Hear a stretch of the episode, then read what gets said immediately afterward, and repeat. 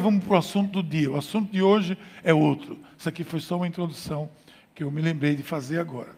O que eu quero tra trabalhar com você aqui, eu quero começar com uma pergunta. Você sabe o que é uma cultura? O que significa essa palavra, cultura? O que é uma cultura? Pois bem, eu quero começar com essa série que nós vamos começar hoje, estamos começando hoje, chamada Os Pilares da Cultura do Reino. Pilares da Cultura do Reino. Eu quero começar definindo esse conceito, que vai ser muito importante daqui para frente. Você vai escutar muito sobre isso. Nós vamos falar muito sobre isso esse ano aqui. Nós vamos falar muito sobre cultura do reino, sobre valores do reino, daqui para frente, na vida da paz, na vida dessa igreja. E eu quero que você veja isso que está aí na tela, que vai ajudar nessa compreensão. O dicionário diz que cultura é isso aí. Cultura é um conjunto de conhecimentos de valores, símbolos, tradições, ideias, costumes, práticas que se tornam características de um grupo, seja ele religioso, familiar, social, étnico, assim por diante. Mas veja essa palavra valores, que está ali grifada, conhecimentos e valores. Eu quero focar nela, valores. O que determina uma cultura, de fato, são os valores. Os valores é que formam uma cultura. É o que sustenta uma cultura, são os valores. Os valores são colunas. Os pilares, nós vamos colocar aqui alguns pilares nessa série, mas depois nós vamos ministrar valores. Depois dessa série, nós vamos ministrar sobre valores. Agora, nós estamos ministrando sobre os pilares. Mas eu quero continuar falando um pouco sobre cultura, porque, sobre a cultura do reino. Porque é preciso que eu deixe bem claro Veja bem, Jesus veio implantar o reino de Deus. Ok? Jesus não veio implantar uma cultura religiosa, absolutamente. Na igreja que Jesus veio plantar, é a igreja que sobreviveu praticamente até os três primeiros séculos da era cristã. É a igreja que era perseguida, a igreja que vivia nas catacumbas de Roma, é a igreja que vivia perseguida no mundo todo, em toda a Europa, é a igreja que sofria, é a igreja que sobrevivia pela graça do Senhor. Essa era a igreja, a igreja de Antioquia, a igreja ali na, na Ásia Menor. Essa era a igreja que viveu os três primeiros séculos da era cristã, que viveu como, como, como uma cultura do reino de Deus, que, que são as palavras de Jesus, que é aquilo que Jesus veio implantar. Mas houve um imperador chamado Constantino, que dizem que ele se converteu, diz a história que ele se converteu. Se o coração dele se converteu ou não, não sei. Eu sei que ele mudou a religião dele, ele mudou de César para Jesus Cristo. E a partir daí, aconteceu também um problema, porque quando César era o imperador, César, o que César dizia, todo mundo fazia. César era praticamente um deus. Então, quando César, Constantino, se converteu à fé cristã, o império todo disse agora, nós somos cristãos também. Mas que tipo de conversão foi essa? Só Deus sabe. O que é que aconteceu? Os valores do reino que estavam recheando, recheando, permeando a igreja, se transformaram em outros valores. Porque os valores do mundo, da religiosidade, até do próprio paganismo, começaram a ser enxertados na vida da igreja. Porque a igreja agora passou a ser oficial, a igreja agora passou a ser livre. Os cristãos podiam professar sua fé e os que aderiram à fé cristã de maneira superficial ou nominal começaram a trazer e alguns valores que eram contravalores na perspectiva de Jesus. Por exemplo, começou a ter muito privilégio. Os líderes cristãos agora tinham privilégio, havia privilégio para os bispos, para os líderes, para os clérigos, os presbíteros, havia privilégio, os caras viviam como, como reis, como monarcas, houve outros tipos de privilégios. Então, tudo isso era cultura da religião, cultura da religiosidade sendo impregnada na vida da igreja. A igreja não é o reino lamentavelmente. Ela, ao longo desses dois mil anos, ela foi perdendo muitas das suas características de reino e passou a expressar muito daquilo que é uma cultura de religiosidade. Isso é muito ruim.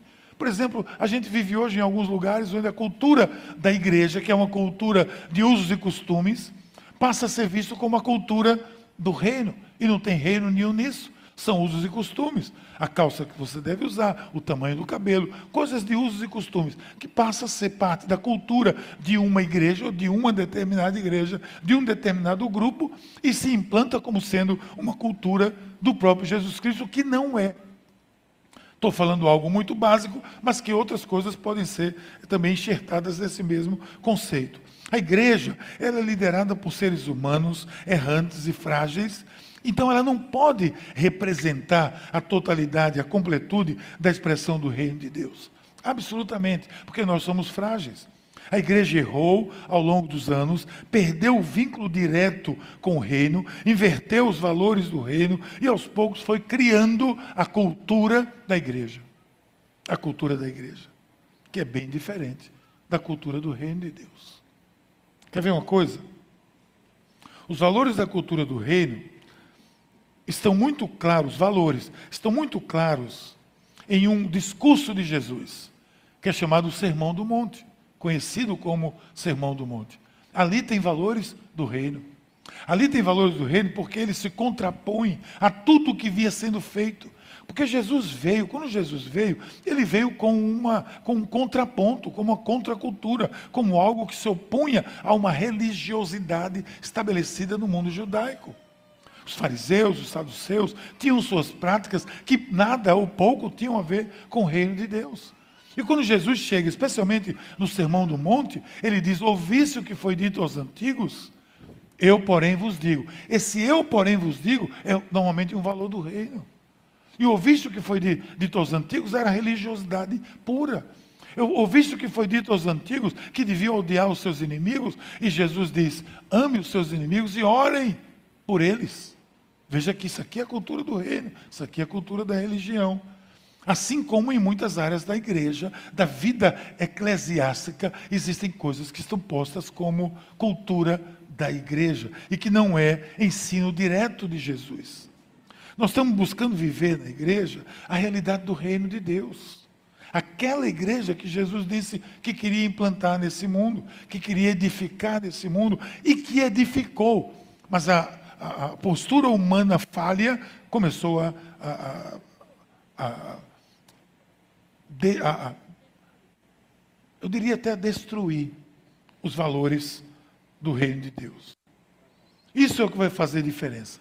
Quando Jesus diz: Busquem, pois, Lucas 12, o reino de Deus, e essas coisas lhes serão acrescentadas. Que coisas são essas? Vai lá buscar. Volta um pouco no texto, a gente vai ver depois, nas próximas séries, sobre isso. Mas volta um pouco no texto e vê que coisas é essas. Eram as coisas, preocupações, ansiedade, as coisas do mundo as coisas da religiosidade. Jesus diz: isso não é esse o valor. Essa é uma promessa de Deus, e aqui você pode ver a diferença da cultura do reino e da cultura do mundo. E veja por quê. Jesus está ministrando sobre demandas deste mundo. Às vezes a gente traz a demanda desse mundo para a igreja. Você está vendo nesses dias, nesses tempos, né, muito tempo já, essa cultura de igreja estabelecida, essa cultura de religiosidade, essa cultura de que eu, eu quero fazer parte da igreja porque eu preciso disso ou preciso daquilo, porque eu preciso ganhar alguma coisa. E aí você vai ouvir os testemunhos, por exemplo, na televisão, numa dessas TVs aí, de igreja de TV, quando alguém apresenta para dar um testemunho, não é nunca alguém dizendo: Eu fui salvo em Jesus Cristo, meus valores mudaram minha família está abençoada, meu casamento melhorou, eu estou vivendo um novo momento na minha vida. Não, é assim, eu tinha uma microempresa, agora eu tenho uma macroempresa. Eu tinha um micro carro, agora eu tenho um macro carro. Eu tinha uma micro casa, agora eu tenho uma macro casa. Eu tenho uma micro cabeça e continuo com a micro cabeça pior do que era. Porque é assim. Porque esses são valores mundanos, esses são valores do, do, do povo, são valores da, da sociedade deturpada que estão trazendo para dentro da igreja não é esse o valor, não é isso que Jesus disse. Não foi isso que Jesus nos ensinou. Então nós não queremos isso na nossa vida. Nós não estamos vivendo a, a, a cultura do reino, nós, nós, queremos viver a cultura do reino para trazer o reino de Deus para esse mundo, para essa sociedade. E ela precisa ser vivida com intensidade. Ninguém pode implementar uma cultura sem os valores que a sustentem. E os valores é que são importantes. Ao longo do ano, a gente vai, mais uma vez, tratar disso. Mas hoje, nessa série que começamos hoje, vamos ver alguns pilares essenciais. A base que sustenta uma cultura do reino de Deus. Porque você vai ouvir muito, já ouviu, e vai ouvir muito isso. Desde dezembro você está escutando um pouco sobre isso. Você vai escutar muito ainda eu falar aqui, os pastores falarem aqui sobre a questão do conceito e da convicção. Que são duas coisas totalmente diferentes. Quando, quando você tem um conceito, esse conceito não dita a sua vida, ele não rege a sua vida, ele não diz para onde a sua vida vai. Um conceito, ele está talvez no patamar da mente. Ele não desceu para o coração, não está enviscerado em você para se tornar uma convicção. Um conceito é algo que você diz crer, mas muitas vezes sequer pratica. Por exemplo, você tem um conceito de que. É, conceito, sabe para que serve conceito? Para você discutir com os outros. Eu tenho o meu conceito e você tem o seu conceito. Os dois conceitos ficam brigando, nenhum convence o outro do outro e fica por isso mesmo. Quando eu tenho uma convicção, sequer eu quero discutir. Sequer. Se é uma convicção, eu sequer quero discutir. Por que eu não discuto futebol, por exemplo? Porque eu tenho a convicção de que o Náutico é o grande time do Brasil. Eu não, eu não discuto futebol. É. É, o meu, é, é a minha convicção. A sua pode ser outra, mas a minha é essa. Você acha que eu vou ficar tentando dizer para um, um rubro-negro, o Náutico é melhor? Eu vou convencer essa criatura quando de que o Náutico é melhor? Sabendo que o Náutico é melhor. Quando eu vou convencer ele? Nunca vou convencer. Nunca. Nem ele vai me convencer também que o esporte ou o Santinha é melhor do que o Náutico. Nunca. Então, isso é um conceito. Isso é um conceito. Serve para me discutir. Agora, quando é convicção, eu nem discuto, porque eu tenho convicção. Então eu nem discuto. Vamos falar que sobre futebol. Eu não, já sei qual é o melhor. Para que eu vou discutir? Não discuto. Então, quando é um conceito, entra na, na discussão. Aí você vai para redes sociais, você vai para a mesa, aí começa a dizer: Deus é isso, Deus é aquilo. Porque o Evangelho é isso, o Evangelho. Você crê nisso, eu creio naquilo. Fica só discutindo, ninguém convence ninguém de nada. E eu não quero convencer ninguém de nada, senão falar de Jesus, do amor de Deus. E o Espírito Santo é quem? Oh, que coisa boa. Se a gente acreditasse nisso, a gente discutia menos a religião. A gente preparava o solo e o Espírito Santo vinha e convencia. Agora, quando você tem uma convicção, porque quando, quando uma verdade muda de um conceito para uma convicção, aí muda comportamento. Muda comportamento muda atitude. Quando não, quando é apenas o conceito, não muda comportamento. Não, não transforma nada, não muda atitude absolutamente. Quando permanece o conceito, nunca se torna uma convicção, é apenas uma ferramenta, mais uma vez, para você discutir. O Senhor quer mudar, Deus quer mudar os meus conceitos para uma convicção, coisas que moldam a minha vida e o meu comportamento. É isso que eu, que eu busco. Então, o primeiro pilar da cultura do reino que a gente está apresentando é esse: Deus é bom. Deus é bom. Isso é um pilar, isso é uma coluna, isso é essencial.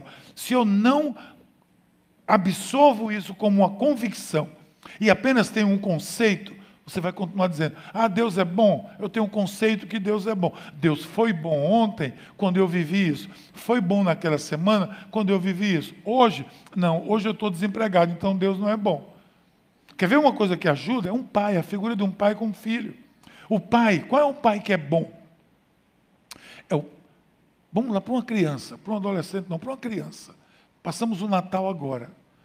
Para uma criança, o pai que é bom é o pai que deu para ele um iPhone 11 com três câmeras. Esse é o pai bom. Mas o pai bom não deu, o pai não é bom.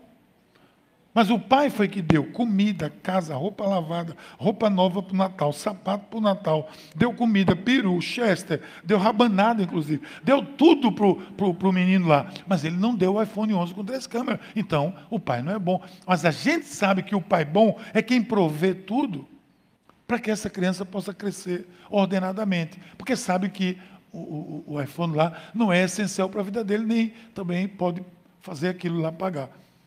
Então, o conceito de que Deus é bom não pode ser, não pode variar que Deus é bom hoje e que não é bom amanhã, porque vira um conceito. Eu vou discutir que Deus é bom com alguém, eu não discuto, porque eu tenho convicção que Deus é bom. Eu tenho plena convicção que Deus é bom. Em todo tempo, em todo tempo, Deus é bom. Eu já tenho essa convicção e não vou discutir isso. Mas eu acho que esse conceito está claro para muita gente, mas nem sempre é uma convicção no coração das pessoas. Nem sempre, varia muito. O salmista diz assim: Eu pereceria, sem dúvida, se eu não cresce que veria a bondade do Senhor na terra dos viventes. Ou seja, eu morreria se eu não acreditasse que eu iria ver a bondade do Senhor aqui, nesse tempo, na terra dos viventes. Nesse tempo, eu vou ver a bondade do Senhor. Eu estou vendo. Ele diz: Eu morreria se eu não acreditasse nisso. Ou seja, ele tem a convicção, o salmista tem a convicção de que Deus é bom. No Salmo 136, que nós lemos aqui, é uma convicção. O Salmo 136 é quase que uma romaria. É, é, uma, uma, é um salmo quase pentecostal.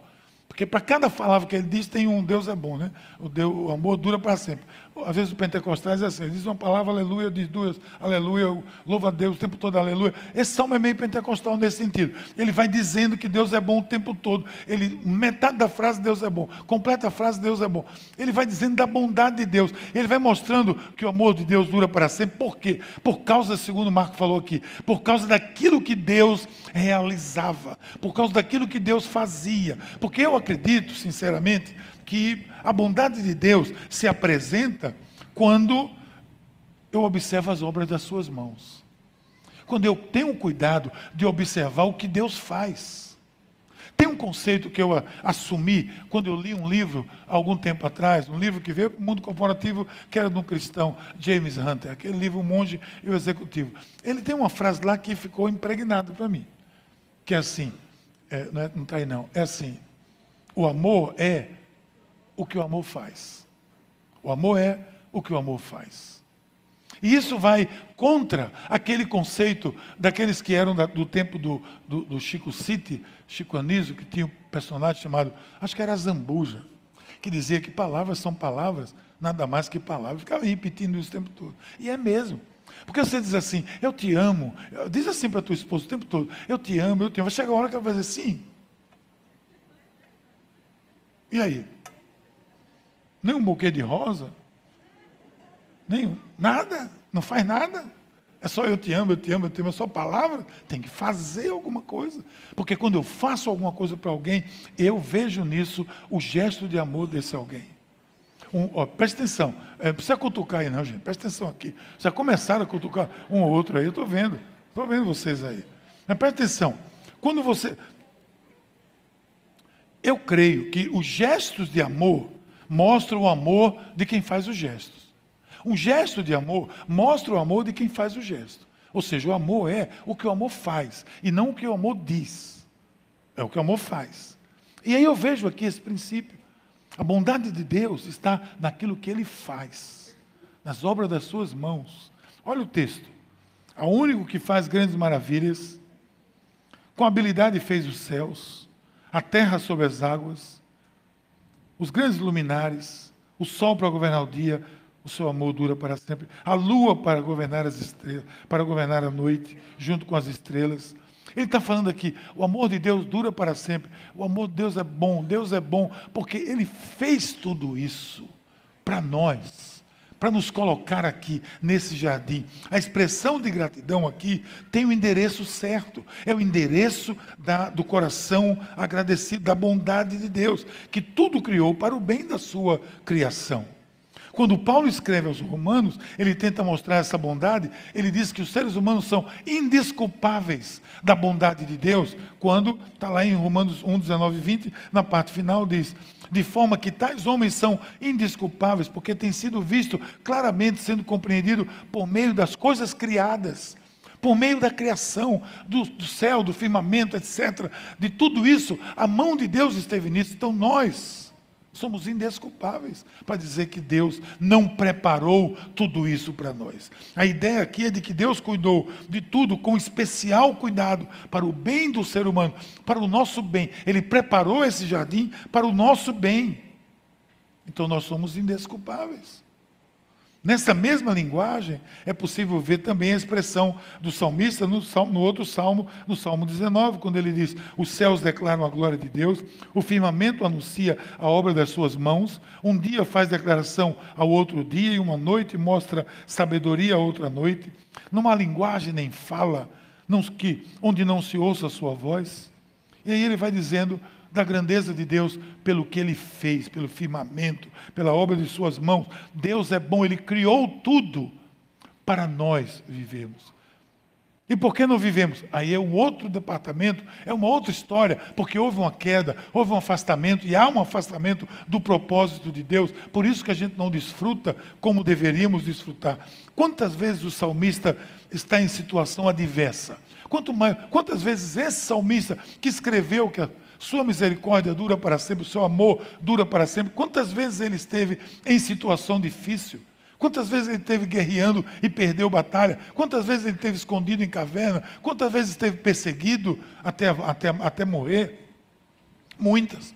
Mas ele diz: o amor de Deus dura para sempre. O seu amor dura para sempre. Não estava baseado no que ele vivia.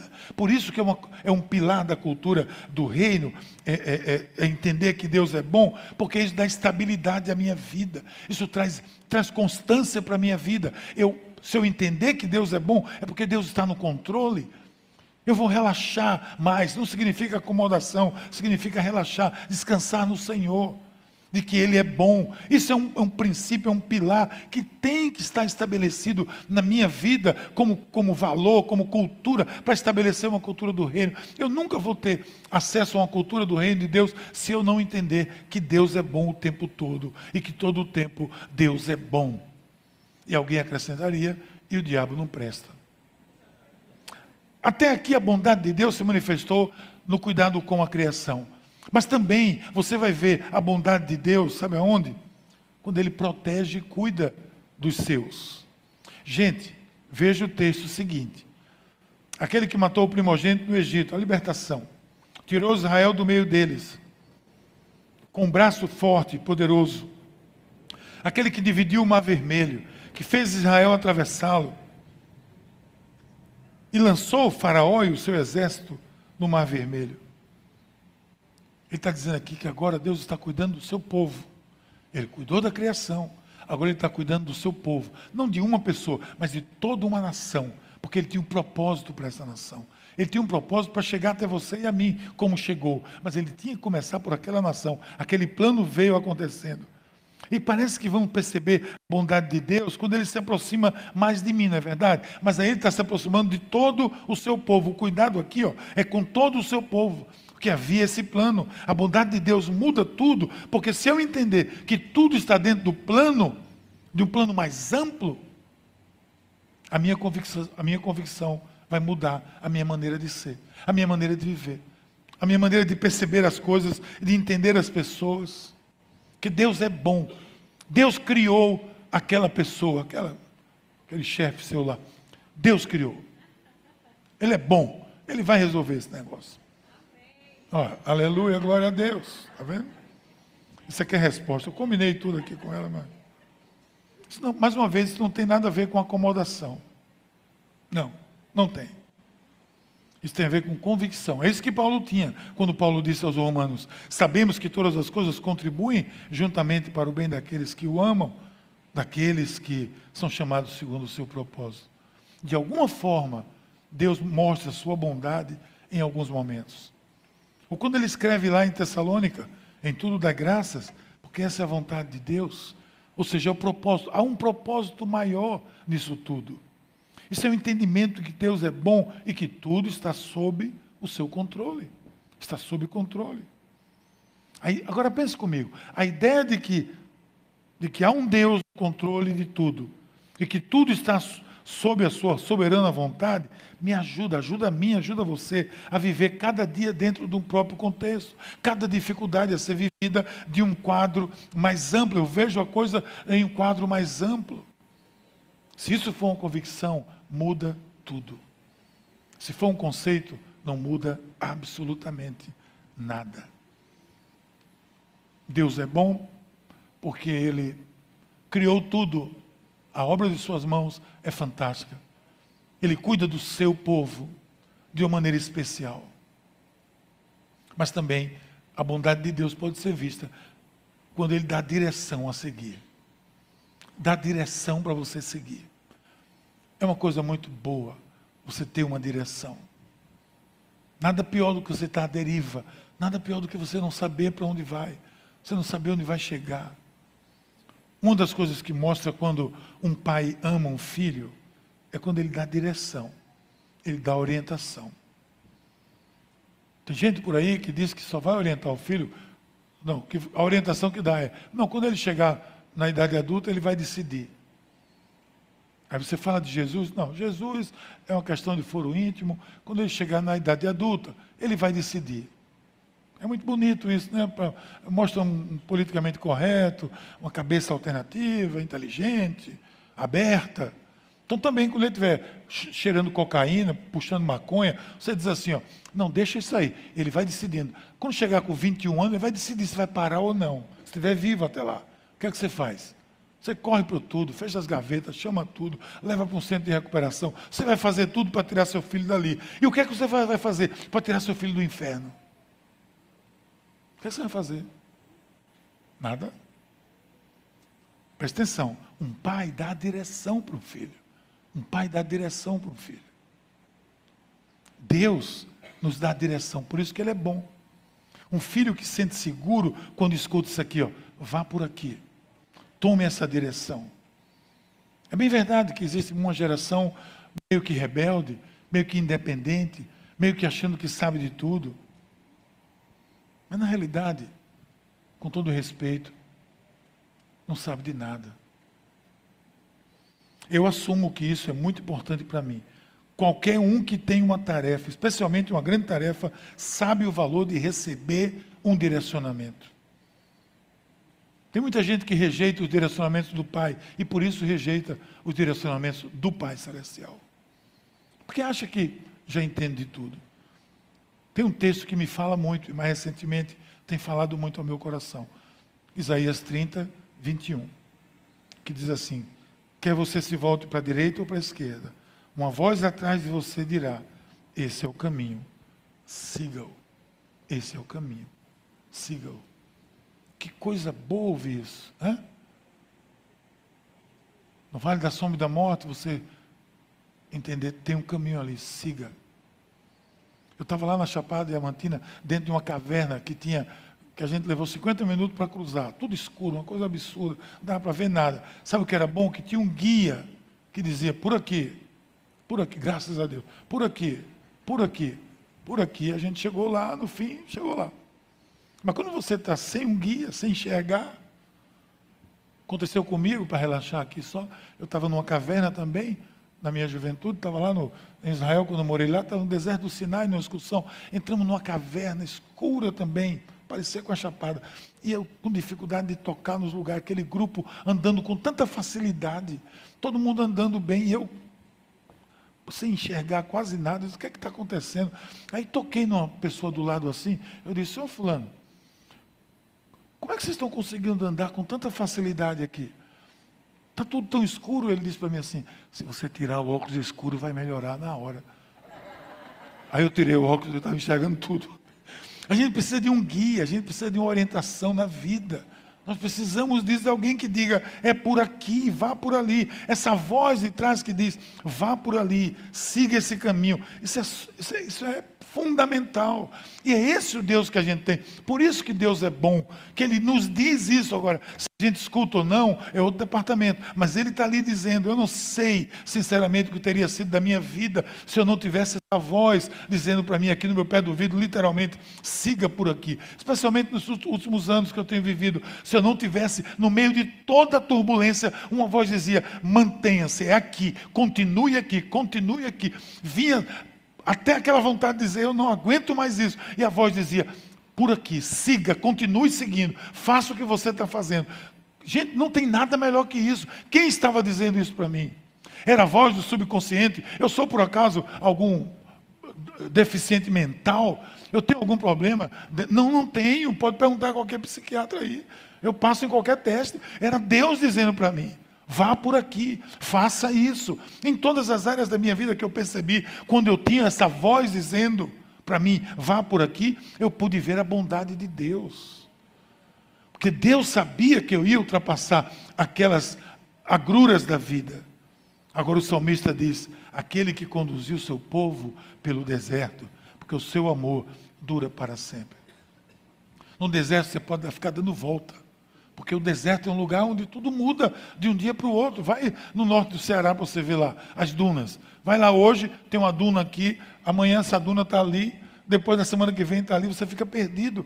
Aí Deus colocava um, uma coluna de fogo durante a noite e uma coluna de nuvem durante o dia, e o povo tinha orientação. O povo ia aonde Deus guiava. Deus dizia é por aqui, cruze o rio, é agora vocês vão cruzar. Vá para ali, vá para aquele vale, siga a coluna de fogo, siga a coluna de nuvem, a nuvem de fumaça, siga a minha orientação. Por quê? Porque esse pai que é bom dá orientação, dá direção. Aqui o, salmista, desculpa, está louvando a Deus porque deu direção e não permitiu que eles se perdessem no deserto. Agora, é importante que haja um relacionamento íntimo com Deus. Porque eu não tenho mais coluna de fumaça, eu não tenho mais coluna de fogo. Eu tenho uma voz que, como um sucio no meu ouvido, que diz: vá. E essa voz precisa ser ouvida. E para que ela seja ouvida, escutada, eu preciso ter comunhão com Ele.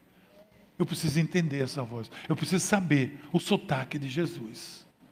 Aí vem o primeiro desafio do ano. Primeiro momento do dia, converse com Jesus. Esteja com Ele. Louve a Deus. Abra sua Bíblia, escute a Jesus. Nos momentos cruciais são necessários, necessárias palavras cruciais. E será crucial que eu entenda a voz do Senhor. Eu entenda a voz do Senhor. A chave é a intimidade. Então você percebe como esse pilar da bondade de Deus é muito mais do que Deus é bom, Deus é bom como um jargão. Tem muitas implicações na minha vida direta. Mas ainda tem mais um nesse salmo que eu vejo, que me, me, me faz ver a bondade de Deus se apresentar para mim, é quando eu vejo as promessas de Deus sendo cumpridas e acontecendo. Fantástico. Fantástico isso. Aquele que é bom, cumpre o que fala para os outros, qualquer pessoa. Você faz uma promessa, se você cumpre, a pessoa vai valorizar você. Se você não cumpre, perdeu. O salmista coloca aqui algumas razões da bondade, que são promessas. Olha aqui. Deu a terra como herança, lembrou de nós quando fomos humilhados, nos livrou dos nossos adversários. São exemplos que ele diz: o amor de Deus dura para sempre. Deus fez isso conosco. Ele foi fiel, ele prometeu e cumpriu. Claro que seriam muito mais aqui. Se você ler adiante, você vai ver isso. Mas sabe de uma coisa? Algo que me inspira, sabe o que é que me inspira? De verdade, promessas cumpridas me inspiram muito. Mas uma coisa que me inspira é promessas cumpridas na vida das pessoas. Quando eu vejo na vida, na sua vida, quando eu vejo Deus cumprir uma promessa na sua vida, isso me inspira sobremaneira. Me enche de, de força. É um combustível para a minha vida espiritual. É ver Deus agir na sua vida. Claro, na minha vida também. Mas quando eu vejo na sua vida, parece que eu, que eu me animo mais com esse negócio. Porque na minha eu já estou vendo. Quando eu vejo na vida dos outros, eu digo, olha, Deus é bom mesmo. Está fazendo isso, está fazendo isso na vida de Braulio. Braulio hoje completa 50 aí. Um só? Só um? 51? É uma boa ideia, Braulio. Braulio hoje completa aniversário. Quando eu vejo Deus agir na vida de Braulio, eu fico feliz, porque eu vejo, não é só na minha vida que Ele está atuando. Ele está atuando na vida do seu povo. Promessas cumpridas fazem isso. As profecias na Bíblia, por exemplo, me inspiram sobremaneira. Ver Deus cumprindo palavra por palavra. O ensino da palavra de Deus é baseado em promessas. São promessas de Deus. Uma passagem rápida pela Escritura vai mostrar isso. Quer ver? Aos Gálatas, Paulo disse assim: Mas nós, irmãos, somos filhos da promessa, como Isaac. Somos filhos da promessa.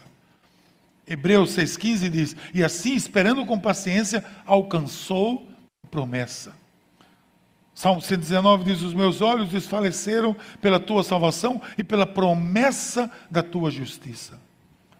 Gálatas, Paulo diz também, porque se a herança provém da lei, já não provém da promessa. Mas Deus, pela promessa, a deu gratuitamente a Abraão, filho da promessa, pai da promessa.